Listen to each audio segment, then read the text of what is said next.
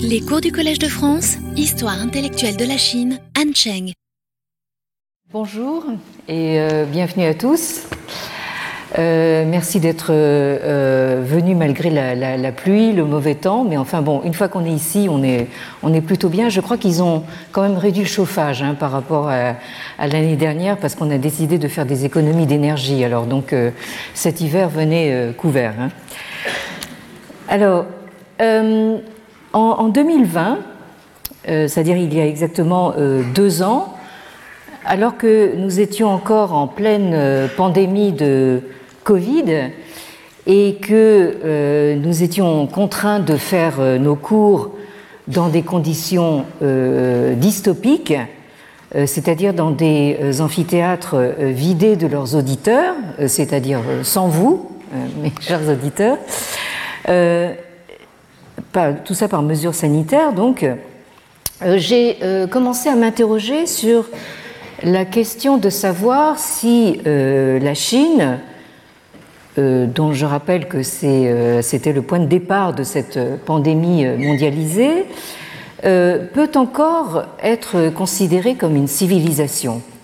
Alors maintenant que le plus fort de la pandémie semble derrière nous et que attraper le Covid, ou plus familièrement euh, se choper le Covid, est devenu presque euh, banal, voire euh, anodin. Alors je m'empresse de préciser, c'est on pense ça à tort, bien entendu.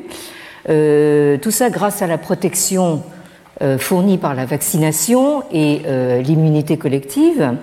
nous en oublierions presque ce que nous avons vécu au début et tout au long de l'année 2020. D'abord, la panique et l'angoisse provoquées par ce virus euh, inconnu et mortel euh, découvert à Wuhan, euh, en plein cœur de la Chine, et qui s'est répandu dans le monde entier à une vitesse proprement terrifiante. puis nous avons eu les confinements draconiens à répétition qui en ont été la conséquence et que euh, la Chine elle-même connaît encore euh, aujourd'hui. C'est donc bien dans ces euh, circonstances que je viens de qualifier de dystopiques qu'a surgi la question qui nous occupera encore une dernière fois cette année. La Chine est-elle, entre parenthèses, encore une civilisation? Alors ceux qui ont pu suivre éventuellement en ligne le cours de cette année noire 2020, euh, Annus Horribilis aurait dit feu la reine Élisabeth d'Angleterre. Euh, donc je rappelle que c'est un cours qui est, comme tous les autres cours du Collège de France, toujours disponible en, ligne, en accès libre. Donc ceux-là même se souviendront peut-être que j'ai commencé par mettre en question le bien fondé de la formule en réalité euh, récente, mais euh, désormais consacrée, de la Chine présentée comme, je cite, une grande civilisation de 5000 ans d'histoire continue. Aux yeux de tout un chacun, euh, il semble évidemment aller de soi que la Chine fait partie intégrante de la civilisation, hein, euh, d'autant qu'elle se projette elle-même comme une grande civilisation, voire comme l'une des rares, voire la seule dans l'histoire de l'humanité, qui est euh, perdurée de manière continue pendant 5000 euh, ans. C'est donc la formule consacrée, ressassée à l'envie par le discours officiel chinois, et euh, sans aucune contestation hein, partout dans le monde. Alors, une telle euh, vulgate euh, se montre bien consciente de l'enjeu qui est au cœur de cette surenchère de millénaires. Il s'agit en effet de tirer au maximum sur la corde pour faire remonter la civilisation chinoise aussi haut dans l'Antiquité que les civilisations égyptiennes et mésopotamiennes. Hein. Donc nous sommes bien là dans une logique de compétition qui est caractéristique de la Chine actuelle. Mais ce que cette vulgate feint d'ignorer, ou du moins omet de signaler, euh, c'est que des cohortes entières d'historiens et d'archéologues chinois ont été spécialement commissionnés pour s'évertuer à parvenir à ce résultat. Euh, je rappelle que dès 1996, un vaste projet abondamment financé par un plan quinquennal de l'État chinois, euh, à savoir le projet de chronologie des Xia Shangzhou, hein, Xia Shangzhou Duandai Gongcheng. Euh, alors, Xia Shangzhou, Xia ce sont les trois euh, dynasties de la haute antiquité, dont la toute première, euh, celle qui est en haut de la diapositive, celle des Xia, a toujours été considérée comme euh, mythique et non pas euh, historique. Hein, c'est pour ça que euh, cette mention en haut de la diapositive est truffée de points d'interrogation. Alors, de manière significative, ce projet a été lancé par un certain Song Jian ici, un monsieur qui à l'époque se portait très bien, donc avec un, disons, on ne devinerait pas a priori euh, que c'est un, universitaire, mais heureusement il ne l'est pas. Enfin, donc un dirigeant euh, haut placé dans la hiérarchie du parti et euh, responsable de la politique de la recherche en Chine populaire. Alors ce monsieur, à la suite d'une visite officielle en Égypte, où il a pu constater que les historiens égyptiens euh, dispose, grâce à une tradition euh, textuelle ancienne, d'une chronologie assez solide pour remonter jusqu'à 2750 avant l'ère chrétienne. Bon, alors euh, vous imaginez notre brave monsieur Song Jian de retour en Chine qui dit bon ben il nous faut la même chose. Hein, débrouillez-vous, il, nous faut au moins 2750 avant Jésus-Christ. Alors, de toute évidence, euh, l'objectif assigné au projet est de s'efforcer de remonter au moins aussi haut dans l'Antiquité, mais euh, au bout de près de cinq années, hein, c'était un plan quinquennal, donc de cinq années de travaux intensifs menés par quelques 200 spécialistes, euh, on a réussi péniblement à faire euh, remonter les débuts de la dynastie euh, Xia, dont l'existence historique, je l'ai dit, est encore largement contestée, à seulement 2070, hein, ce qui laisse encore un fossé de près d'un millénaire pour coiffer au poteau l'Égypte. Alors, si l'on s'en tient à la période euh, historique proprement dite, euh, c'est-à-dire celle qui commence avec l'apparition de traces ou de documents écrits, euh, elle remonte en Chine à la dynastie des Shang, ou qu'on appelle aussi Yin. il y a environ 3000 ou tout au plus 3500 ans, avec les inscriptions sur euh, carapace et os, euh, ce qu'on appelle en chinois donc les euh, jiaguwen. Alors, ces inscriptions sont des inscriptions oraculaires ou divinatoires sur carapace de tortue ou sur omoplate de bovin, hein, comme vous l'avez à l'image, ou de d'ovin, utilisés comme support pour la divination, hein, du fait qu'ils offrent une surface plus ou moins euh, plane. Euh, alors, la divination était pratiquée de, euh, de la manière suivante, c'est-à-dire que des tisons incandescents étaient appliqués donc sur ces supports au niveau de cavités pratiquées au préalable, ce qui provoquait des craquelures qu'il s'agissait ensuite d'interpréter. Et la demande d'oracle était formulée dans euh, des inscriptions euh, gravées à des endroits précis de l'os ou de la carapace, support auquel on a préféré ensuite les vases de bronze à partir de l'avènement des euh, Zhou au XIe siècle avant notre ère. Donc il y a aujourd'hui un certain consensus sur le fait que ces inscriptions oraculaires, euh, que vous voyez un, peu plus en détail ici, peuvent être considérées comme euh, étant à l'origine de l'écriture chinoise telle que nous la connaissons, mais il reste ce problème euh, assez irritant que nous sommes encore loin des 5000 ans annoncés.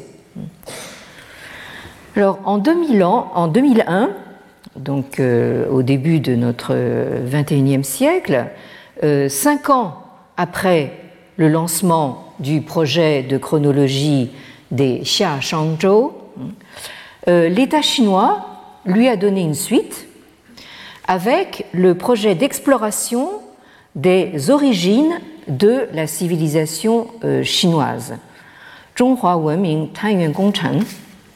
qui euh, euh, était encore plus ambitieux et naturellement toujours abondamment financé par l'État parti. Et ce projet, donc, a eu recours à une large palette de méthodes scientifiques pour établir un encore plus vaste corpus de connaissances concernant euh, le développement des sociétés antiques euh, de la période entre 2500 et 1500 euh, avant notre ère, en commençant par la civilisation des plaines centrales, ce qu'on appelle en chinois les Zhongyuan, à la fin du néolithique et au début de l'âge du bronze, correspondant aux périodes dites de euh, Longshan et de Erlitou. Alors, cette dernière période euh, dite de Erlitou, que les euh, archéologues chinois affirment correspondre à la dynastie des Xia, hein, permettrait donc de faire le raccord avec la culture matérielle et les pratiques des élites des dynasties suivantes, euh, des, des. Alors là, je, reviens donc à mon tableau euh, chronologique du départ. Euh, donc milieu du deuxième millénaire au début du premier millénaire avant notre ère, et des Zhou, début du premier millénaire au troisième siècle avant Jésus-Christ. Alors, ce qui prévaut ici, c'est l'obsession d'établir, voire de construire de toutes pièces, s'il le faut, un lien de continuité, notamment entre la période historique attestée, comme je l'ai dit, par les témoignages écrits, et la période qui précède, et qu'il s'agit de rattacher à tout prix à ce qu'il est convenu d'appeler la civilisation chinoise. Donc, euh, vous remarquerez ici l'apparition d'un magnifique paradoxe, c'est-à-dire celui de euh, la construction d'un mythe de la continuité hein, euh, qui va à l'encontre du récit de rupture révolutionnaire fondateur de l'histoire du Parti communiste chinois. Hein. Vous connaissez tous la formule du passé faisons table rase. Alors comment se fait-il que la revendication de 5000 ans de civilisation continue vienne d'un régime non seulement communiste, mais plus spécifiquement maoïste, qui, depuis sa prise du pouvoir en 1949, n'a eu de cesse précisément de faire table rase du passé. Et, euh, en conséquence, de détruire systématiquement tout ce qui pouvait rappeler de près ou de loin ce que les gardes rouges de la révolution culturelle appelaient les quatre vieilleries de la, vieille société, et plus généralement toute la tradition euh, culturelle chinoise. Alors, que la continuité de la civilisation chinoise depuis 5000 ans soit revendiquée par un régime qui s'est toujours enorgueilli de représenter la rupture radicale et révolutionnaire avec le passé dit esclavagiste et féodal de la Chine, hein, pour reprendre la terminologie marxiste, euh, de, toute, de, toute, évidence, euh, c'est un euh, premier paradoxe de taille. Alors, il convient tout d'abord de rappeler que l'archéologie, hein, qui est une discipline importée d'Europe il y a un siècle, hein, donc au début du XXe siècle, telle qu'elle est pratiquée en Chine populaire, présente l'exemple édifiant d'être au service du peuple. Hein, la fameuse formule chinoise du euh, Wei Fu. Hein, donc, euh, euh, tout est au service du peuple. Le président Mao hein, se plaisait en particulier à inculquer au parti le principe consistant à, je cite, rendre le passé utile au présent. Ce qui présupposait que l'histoire et l'archéologie, dans la perspective euh, marxiste, n'étaient ni neutres ni objectives, mais subordonnées à la conception et à la ligne idéologique déterminée par le parti. Donc jusqu'à la fin des années 1970, euh, c'est-à-dire euh, à la fin de la révolution culturelle, les découvertes archéologiques faites avant et pendant la révolution culturelle étaient présentées comme autant de preuves de l'oppression de la société esclavagiste et féodale. Mais avec la reconstruction économique amorcée sous l'ère Deng Xiaoping dans les années 1980, et surtout au lendemain du massacre de Tiananmen de juin 1989, qui a provoqué un traumatisme profond dans la société chinoise et un grave déficit de légitimité dans les hautes sphères du pouvoir, c'est l'exaltation patriotique et la ferveur nationaliste qui tentent de faire oublier cet épisode douloureux et qui se substitue au dogme de la lutte des classes. Donc, à partir de euh, l'ère Deng Xiaoping, dès le début des années 1980, donc, on ne parle plus euh, que de euh, prospérité euh, et d'harmonie, et on oublie le dogme marxiste de la lutte des classes. Hein.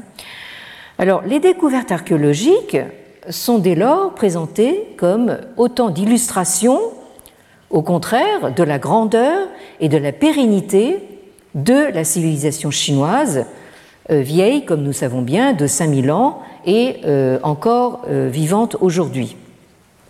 On peut donc dire que Autant euh, l'ère maoïste était marquée par le paradigme de la rupture et de la révolution radicale et permanente, autant l'ère actuelle, inaugurée en particulier en 2012 par euh, Xi Jinping, se place sous le signe du euh, paradigme de la continuité dans la perspective du rêve chinois, le Zhongguomeng, hein, euh, sous lequel euh, le président Xi Jinping a euh, inauguré son premier mandat. Et comme vous le savez, maintenant, ces mandats vont pouvoir se reproduire plus ou moins à perpétuité. Bon.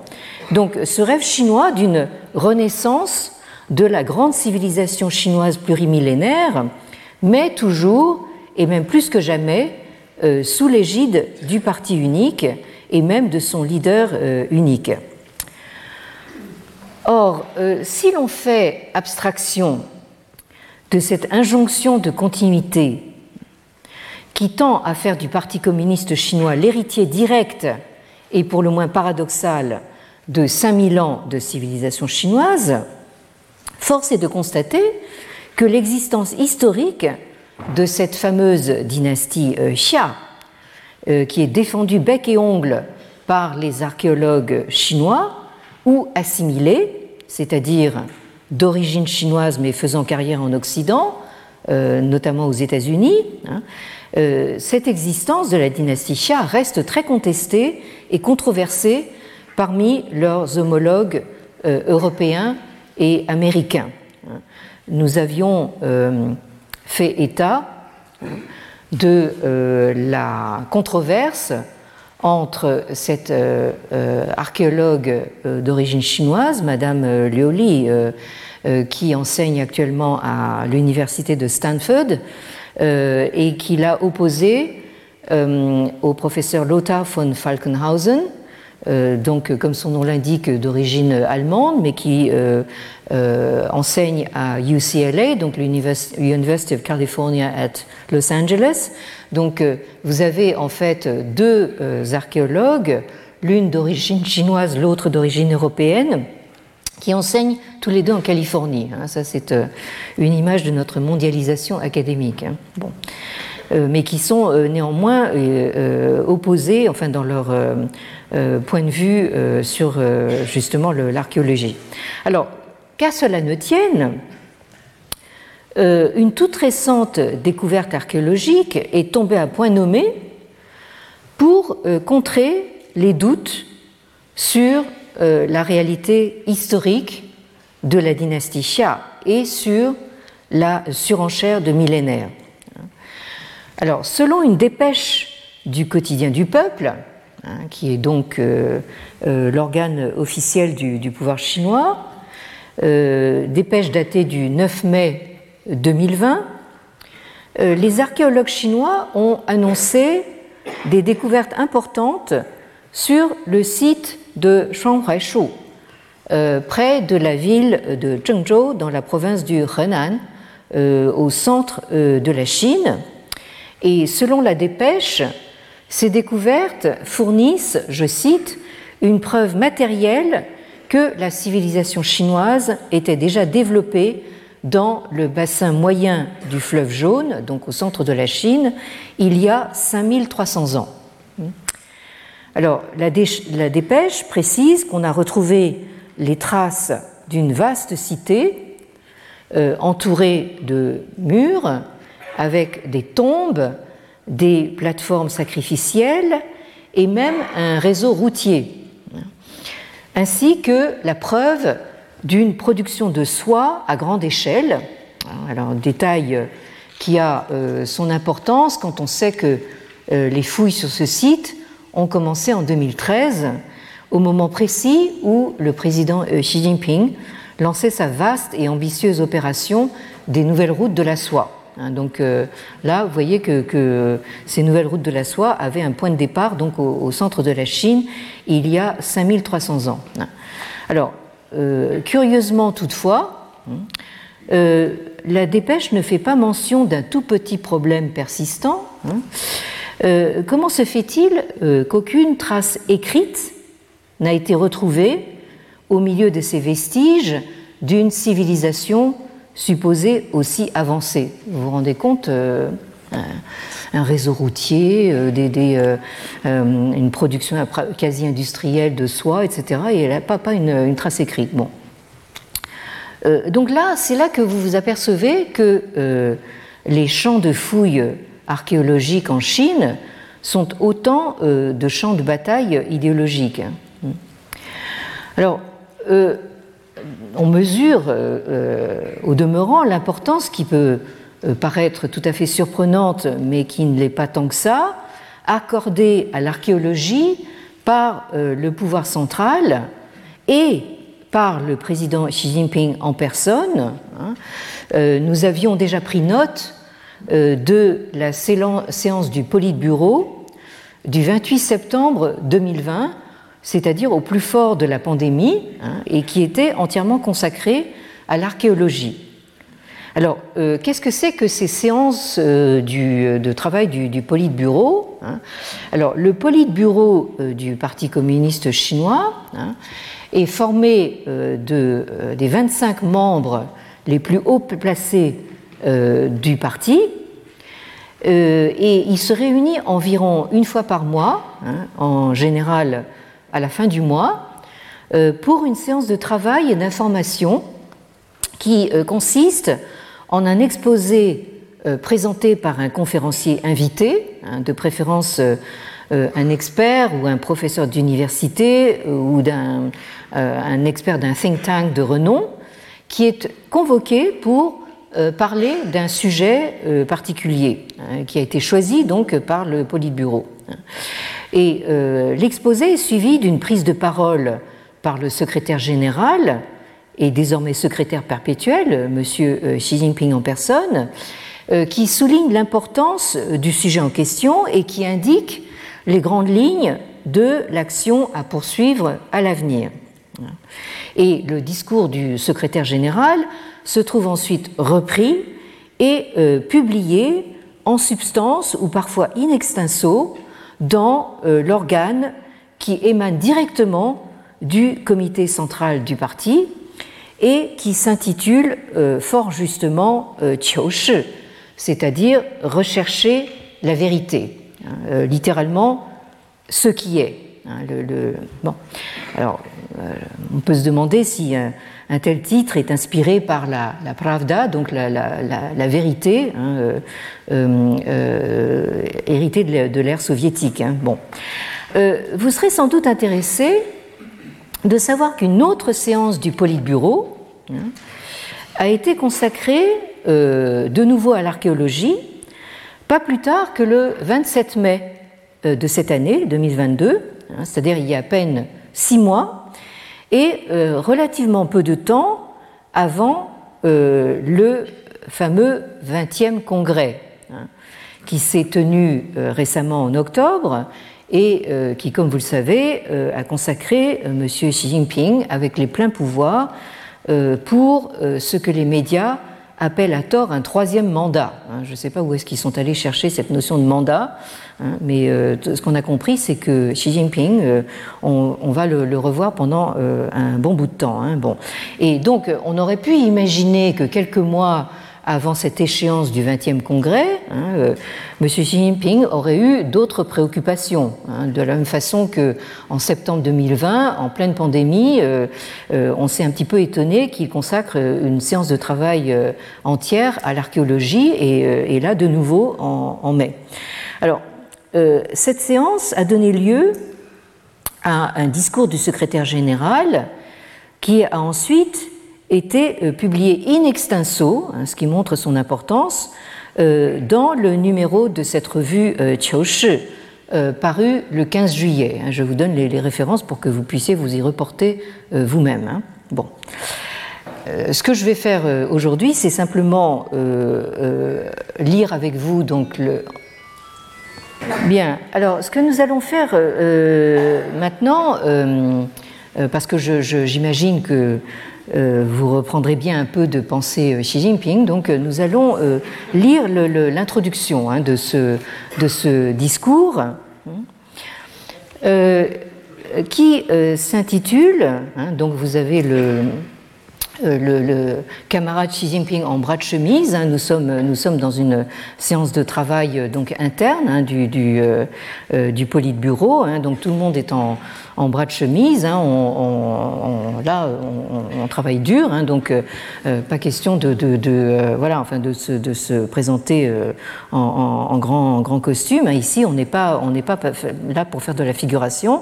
On est là pour travailler. Bon, alors donc le, le, le discours s'intitule 呃，把中国文明历史研究引向深入，增强历史自觉，坚定文化自信。 euh, ce qui veut dire donc approfondir la recherche sur l'histoire de la civilisation chinoise afin de consolider la conscience historique et renforcer la confiance en soi euh, culturelle. Bon, euh, oui, je, lis quelques points d'interrogation dans certains yeux, mais enfin bon, continuons. Donc, aujourd'hui, nous sommes en train de tenir la 39e séance du groupe de travail du bureau politique du comité central. notre centre d'intérêt aujourd'hui sera le projet d'exploration des origines de la civilisation chinoise. Donc le Zhonghua Wenming Tanyuan Gongcheng, donc ce projet qui s'est étalé sur presque deux décennies et qui a été inauguré sous l'ère Hu Jintao. Hmm. Oui, oui, le, vieux monsieur, celui-là même qu'on a vu emmener avec stupéfaction Manu Militari, donc hors de la salle de l'Assemblée du peuple à la fin du XXe congrès. Vous voyez un peu le, son air assez ahuri et le, voilà donc reconduit poliment mais fermement vers la sortie. Bon. Euh, c'est ainsi que, donc les prédécesseurs de, Xi Jinping sont euh, euh, sortis de, l'histoire. Hein. Bien. Alors, je continue donc le discours de, de M. Xi Jinping. Donc, l'histoire a éclairé la voie juste de la gouvernance. Depuis le 18e euh, congrès national du Parti communiste chinois en 2012, hein, c'est-à-dire c'est donc le moment où Xi Jinping euh, a accédé au pouvoir, j'ai, alors c'est lui qui parle, donc j'ai euh, répété à plusieurs reprises que nous devons respecter et étudier l'histoire, adopter une perspective historique et euh, transmettre la euh, tradition euh, culturelle chinoise magnifique. Le bureau politique a organisé plusieurs séances d'études de l'histoire chinoise et de sa culture, à commencer par la séance de septembre 2020, donc celle dont, nous venons de rappeler la tenue, donc euh, cette séance de 2020 euh, sur les euh, découvertes archéologiques récentes et leur signification. Aujourd'hui, nous allons nous concentrer sur l'avancement du projet d'exploration des origines de la civilisation chinoise. La civilisation chinoise, excusez-moi, je n'ai peut-être pas la même diction que le, président, mais euh, bon, enfin, euh, euh, j'essaye de faire ce que je peux. Hein, Donc, la civilisation chinoise, avec sa longue histoire, est extensive et profonde. C'est une part unique de l'identité culturelle de la nation chinoise et un lien qui relie tous les Chinois à travers le monde. C'est le fondement de la culture chinoise contemporaine et une source d'inspiration pour l'innovation culturelle. Marx a écrit, et donc euh, citation de Marx, ce que les nations ont fait en tant que nations, elles l'ont fait pour la société humaine euh, tout entière. Tout au long euh, de l'histoire, la nation chinoise a compté sur ses propres forces pour endurer des épreuves terribles et a pris un chemin différent des autres civilisations. Alors ça, ça me paraît une phrase tout à fait importante, hein, c'est-à-dire qu'il s'agit de montrer à la fois, donc bien sûr, la continuité de ces 5000 ans de civilisation, mais aussi de montrer leur contribution à l'histoire de l'espèce humaine et euh, aussi à marquer la différence justement euh, du mode de développement de cette civilisation. La, la vérité se révèle à travers l'histoire. Pour connaître de grandes vérités, les grandes vérités, il faut euh, étudier l'histoire. Notre parti a toujours considéré l'histoire de la nation chinoise avec les euh, points de vue et les méthodes du matérialisme historique et euh, nous avons euh, toujours transmis et préservé la meilleure part de la culture traditionnelle chinoise. Bon, alors évidemment, toute la, l'expérience maoïste, la révolution culturelle, tout ça effacé de, d'un, trait de pinceau, n'est-ce pas? Et dès 1938, Mao Zedong disait Notre histoire nationale remonte à plusieurs euh, milliers d'années. Vous remarquerez que à l'époque, 1938, Mao ne parlait pas de 5000 ans, hein, il dit euh, plusieurs milliers d'années. Euh, elle a ses propres caractéristiques et des trésors innombrables. Mais dans, cette matière, nous sommes encore des écoliers. La Chine contemporaine a grandi euh, à partir de la Chine du passé. Nous sommes marxistes dans notre approche historique et nous ne devons pas euh, nous séparer de notre histoire. Depuis Confucius jusqu'à euh, Sun Yat-sen, Sun Yat-sen, premier président de la toute première République chinoise en 1912, nous euh, nous nous sommes employés à prendre la mesure euh, de notre histoire et à euh, continuer cet héritage inestimable. Il est important de guider donc ce grand mouvement d'aujourd'hui. L'origine de la civilisation chinoise est un sujet majeur qui attire non seulement les études euh, approfondies de savants chinois, mais aussi euh, l'attention soutenue euh, du monde académique international.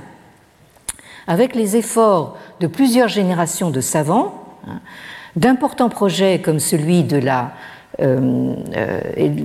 l'exploration des origines de la civilisation chinoise ont produit les preuves incontestable de 1 million d'années d'espèces humaines, 10 000, années de culture et plus de 5000 ans de civilisation en Chine. Donc, fin de l'introduction. Euh, alors, le euh, euh, questionnement sur cette idée de continuité s'est poursuivi comme vous en souvenez peut-être, puisque l'année dernière, l'année 2021-2022, euh, vous en souvenez peut-être, puisque cette fois-là, nous étions dans des conditions revenues presque à la normale et en présence. Donc, le questionnement s'est poursuivi avec une analyse des tensions créées par cette oxymore, donc d'une Chine communiste révolutionnaire, se revendiquant comme héritière d'une civilisation continue de 5000 ans. Alors, tension entre d'un côté un pouvoir euh, centralisé à l'extrême, pour ne pas dire autocratique sans aucune autocritique, hein, euh, lancé dans un rêve ou un fantasme de puissance illimitée. Hein, nous avions parlé un petit peu de ce thème de l'ubris, euh, terme grec euh, dont on retrouve l'équivalent euh, dans les euh, sources de la Chine ancienne, hein, et de l'autre côté, une société qui s'épuise à pédaler toujours plus fort, hein, tout en voyant les objectifs assignés s'éloigner de plus en plus, hein, au point que nous avons une jeune génération qui souffre d'un syndrome aigu de burn-out hein, et qui est tenté de se euh, coucher, hein, euh, comme vous l'avez ici à l'image, tramping, hein, euh, en ayant de moins en moins les moyens et l'envie, ne serait-ce que de fonder un foyer et de faire des enfants. Ce qui, c'est un fait bien connu, crée une situation de déficit démographique sans précédent. Alors là aussi, tension extrême, mais aussi ironique d'un certain point de vue, entre d'un côté une société qui a été euh, camisolée, hein, euh, passez-moi peut-être le néologisme, mais enfin enfermée dans une chemise de, euh, de force, dans une camisole de force, donc qui a été camisolée dans la politique de l'enfant unique pendant des décennies, et qui est maintenant sommée de produire au moins trois enfants par couple. Bon. Alors, et de l'autre, vous avez un pouvoir euh, qui a tous les pouvoirs, sauf ironiquement celui de forcer les gens à faire des enfants. Donc euh, moi ce que je constate c'est que c'est plus facile d'empêcher les gens de faire des enfants. Hein, euh, on, peut les, on peut les stériliser de force, on peut les faire euh, les obliger à avorter de force, etc. mais c'est beaucoup plus compliqué de les obliger à, produire des enfants. Bon. Alors, ce phénomène de rester couché hein, et ce refus de, de procréer, hein, c'est un véritable phénomène de société euh, qui pourrait être identifié euh, comme une forme de euh, résistance passive. Hein, vous avez sur la diapositive cette formule hein, c'est-à-dire donc le tramping, le fait de rester couché, c'est un nouveau mouvement de refus de coopérer hein, pour alors, résistance passive, la seule possible dans un régime qui a la volonté et les moyens technologiques les plus sophistiqués de réprimer toute velléité de résistance active, sans même parler euh, d'une quelconque euh, opposition ouverte et encore moins de désobéissance civile. Actuellement, enfin, il ne se passe pas une journée sans que nous voyions enfin, des actes de désobéissance civile euh, conduit par, euh, des activistes pour, euh, pour le climat, pour la planète, hein, qui balancent de, la soupe sur des, chefs-d'œuvre dans les, dans les musées, qui bloquent le périphérique, etc. Hein. Donc là, en Chine, tout ça n'est vraiment pas possible. Alors, d'où une recherche que nous avons menée sur les formes de résistance à un pouvoir autocratique dans la Chine prémoderne, hein, la Chine impériale, et en premier lieu hein, celle qui euh, s'exerçait euh, directement sur euh, le pouvoir de l'empereur, hein, c'est-à-dire cette institution de la remontrance. Hein. alors juste histoire, enfin de, voilà, de s'amuser un peu. Donc, vous voyez en fait cette belle jeunesse chinoise, enfin complètement complètement épuisé, hein, euh, donc qui, qui euh, voilà, qui, qui n'a vraiment plus de, plus de, plus de force avec, euh, avec ce, ce caractère donc sang qui, qui, qui, qui, montre bien justement cette, cet épuisement total et cette absence d'envie de, de, de, de, faire quoi que ce soit, de se lever de son canapé. Hein. les, les, étudiants chinois qui euh, qui doivent s'épuiser à préparer le Kaokrao, c'est-à-dire donc l'examen, euh, euh, un examen très très sélectif pour entrer à l'université. Et une fois qu'ils sont à l'université, ça continue. Il faut encore continuer à pédaler très fort et donc ils s'endorment carrément sur leur sur leur ordinateur. Alors que ce qu'on voudrait, c'est ça en fait. Hein. Bon, c'est une nation en, marche. Hein. Bon, alors j'en je, viens donc à cette euh, cette euh, forme de résistance euh, donc au pouvoir autocratique qu'est la remontrance tienne que vous avez en caractère archaïque ici. Mais on a vu que cette institution de la remontrance n'a pas été exactement une constante dans l'histoire chinoise et qu'elle n'a eu en fait que des effets limités, ce qui n'en fait en aucun cas euh, un début ni un germe de début de fonctionnement euh, démocratique. Hein, ça, il ne faut pas se tromper là-dessus.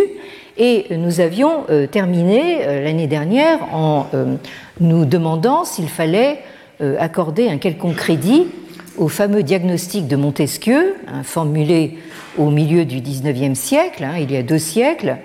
La Chine est donc un État despotique dont le principe est la crainte. Donc euh, on est en droit de se demander, euh, voilà, euh, je disais deux siècles, c'est trois siècles en fait, trois siècles plus tard, ce diagnostic est-il encore d'actualité? Alors, on est tenté de répondre par l'affirmative, hein, au vu de l'uniformité quasi militaire de ce 20e congrès hein, du Parti communiste, euh, tenu du 16 au 23 euh, octobre euh, dernier. Hein, donc pratiquement pas un cheveu qui dépasse. vous voyez là, ici la chaise vide du président précédent, donc Hu Jintao, et le président en activité tout seul devant. Et je vous propose une, image un peu plus de chez nous, hein, du grand dessinateur Sampé, euh, disparu récemment, hein, donc euh, quelques meneurs d'hommes. Alors bon, là on est euh, évidemment, enfin dans, dans, un contexte beaucoup plus, comment dire, franco-français, hein, mais au fond, je, pense que l'idée est à peu près la même. Donc, alors quand on voit cette image hein, et qu'on se dit que c'est elle qui est censée euh, représenter euh, la civilisation continue de 5000 ans, euh, on est peut-être en droit de se poser quelques questions, hein, malgré tout. Hein. et à commencer par nous demander en fait qui aujourd'hui revendique la notion de civilisation pour la Chine. Hein.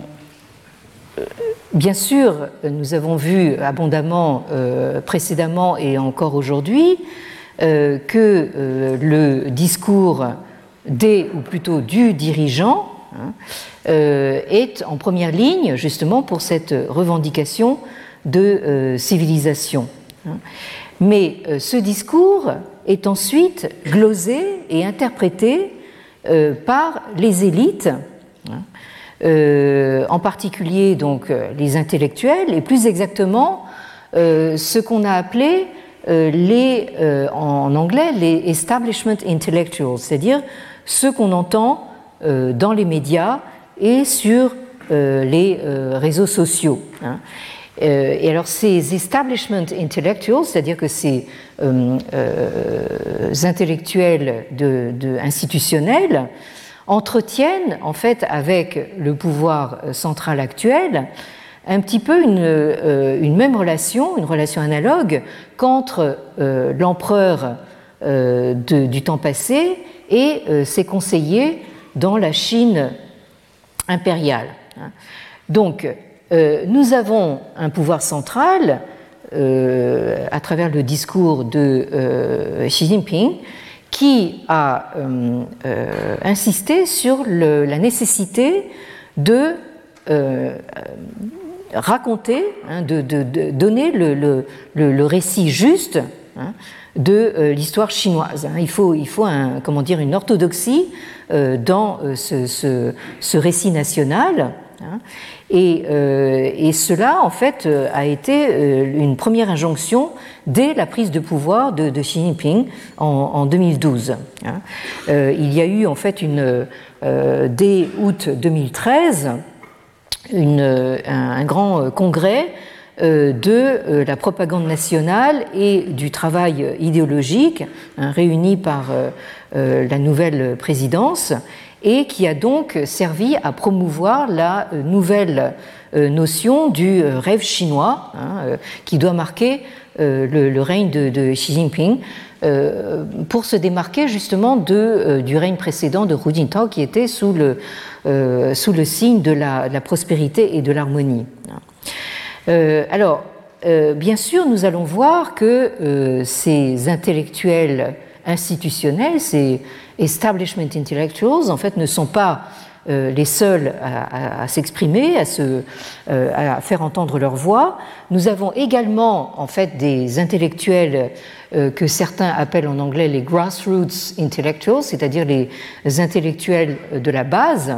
Hein, euh, et qui, euh, eux, ont recours euh, à éventuellement d'autres moyens d'expression. De, ça peut être simplement des, personnes éduquées, ça peut être des juristes, ça peut être des militants. Des, des, des, cinéastes, des artistes hein, qui ont d'autres moyens d'expression et dont nous allons justement voir un petit peu comment ils arrivent malgré tout à, dire quelque chose. Donc, euh, je pense que euh, nous allons nous arrêter euh, ici aujourd'hui avant d'aborder justement cette question de savoir en fait qui revendique cette notion de civilisation et qui est habilité à en parler dans la Chine d'aujourd'hui. Donc merci encore d'être venu aujourd'hui et comme je dis toujours, si le Bouddha nous prête vie, à la semaine prochaine. Retrouvez tous les contenus du Collège de France sur www.colège-2-france.fr.